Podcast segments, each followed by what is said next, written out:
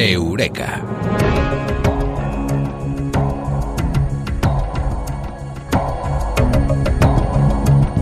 Habrá un tiempo futuro en el que las máquinas sustituyan a las personas. Es la nueva era de los robots. Y sobre esta cuarta revolución, así la llaman, vamos a hablar esta noche en Eureka con Mado Martínez. Mado, muy buenas. Buenas noches.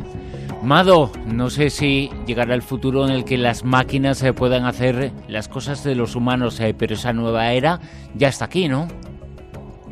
Sí, y llegará, llegará ese momento en el que las máquinas van a poder hacer pues prácticamente todo lo que hacemos los, humanos.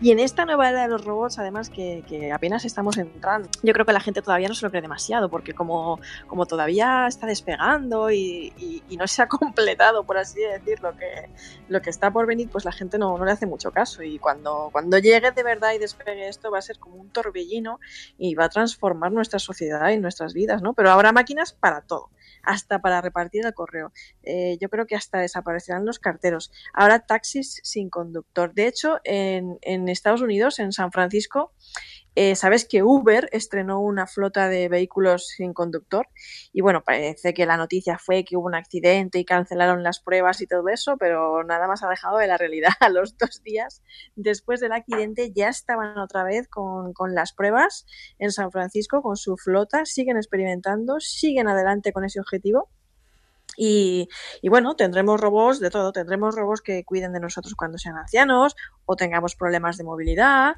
Y bueno, en Japón Toyota está comercializando un robot de rehabilitación que ayuda a los ancianos y pacientes que han sufrido, por ejemplo, un derrame cerebral o similar, les ayuda a caminar. Hay robots para ayudarnos a cocinar, hasta para darnos de comer.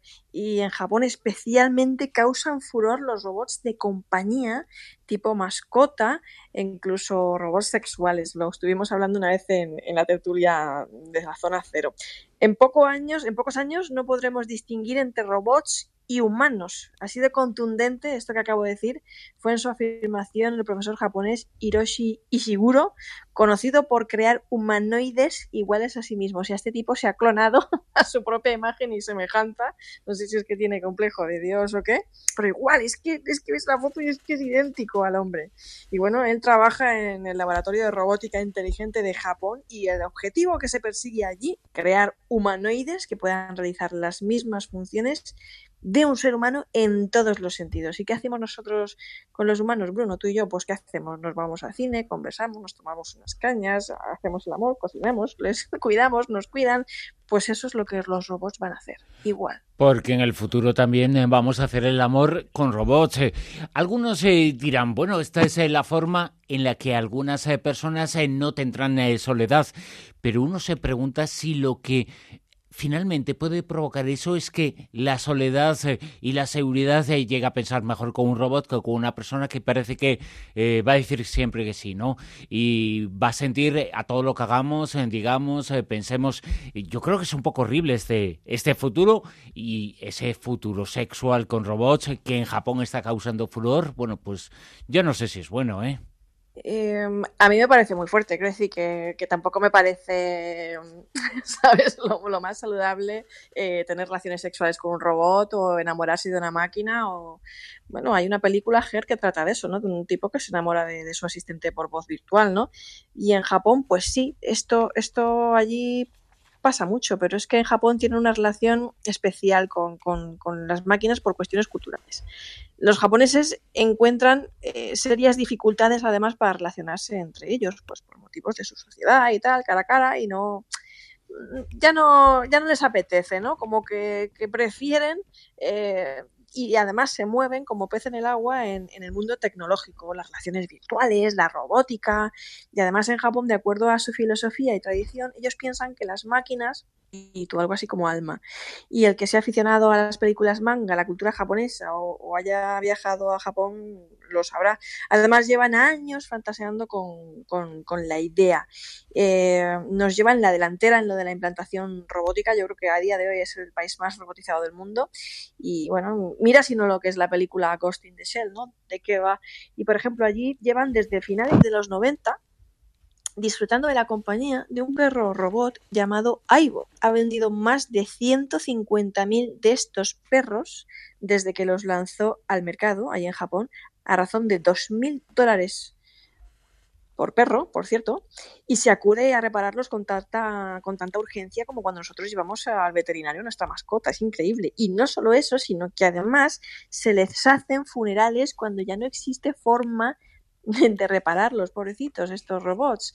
Es decir, cuando mueren, entre comillas, eh, pues eso, les hacen un funeral de despedida budista, por supuesto, de acuerdo a su cultura. Y bueno, si ves alguna foto o vídeo de estos funerales en internet, flipas. Es que no es una cosa de estas que nosotros hacemos la parte trasera en el jardín, de enterrar a nuestra mascota. O...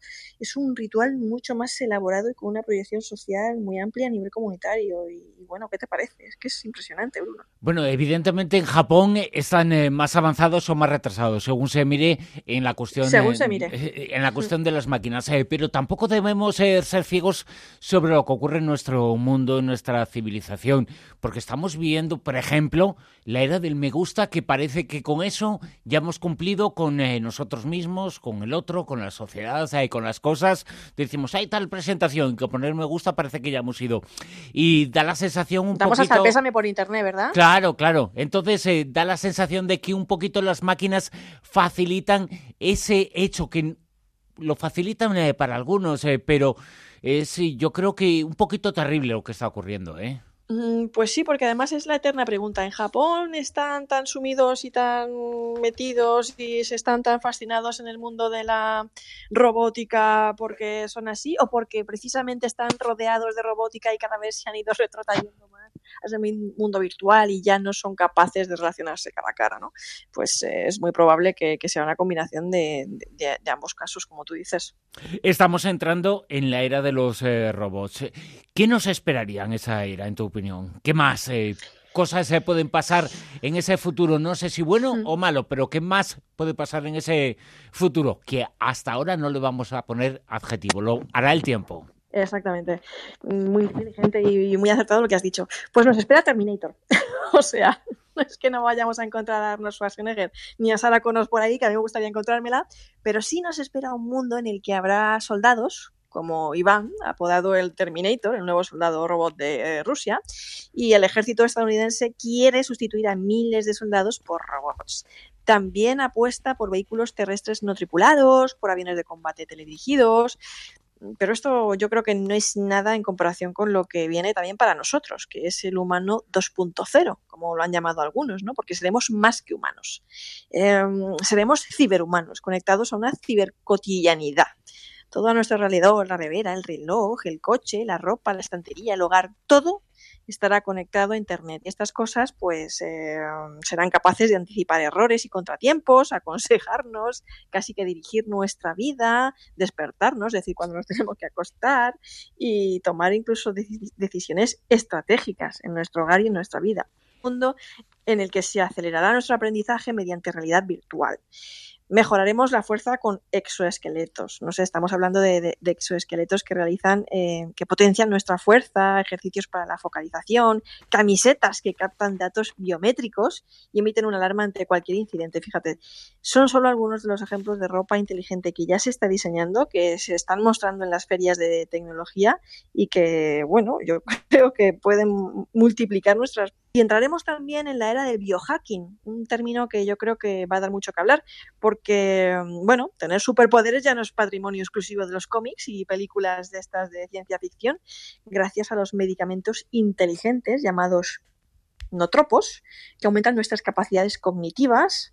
Eh, habrá tatuajes electrónicos, chips llamados NFC o RFID implantados en nuestro propio cuerpo, como una película de ciencia ficción. Vamos, es que todo lo que hemos visto en las películas, eso está llegando va a llegar y va a llegar muy pronto. Y son componentes que, que bueno, que, que, que, son muy cucos y buenos, malos, pues no lo sé. La verdad es que es una pregunta difícil.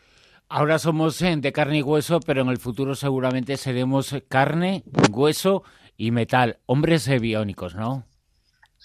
Sí, de hecho ya es que ya somos bastante biónicos, porque el ser humano mm, ya lleva con prótesis de todo tipo desde hace años. Llevamos gafas, lentillas, prótesis, ortopedia, audífonos, brazos electrónicos, vamos, hasta cierto punto ya eh, lo, eh, con una variable añadida además en España y es que en el ámbito de la salud la población española es tremendamente favorable a la implantación de estos temas, según las estadísticas.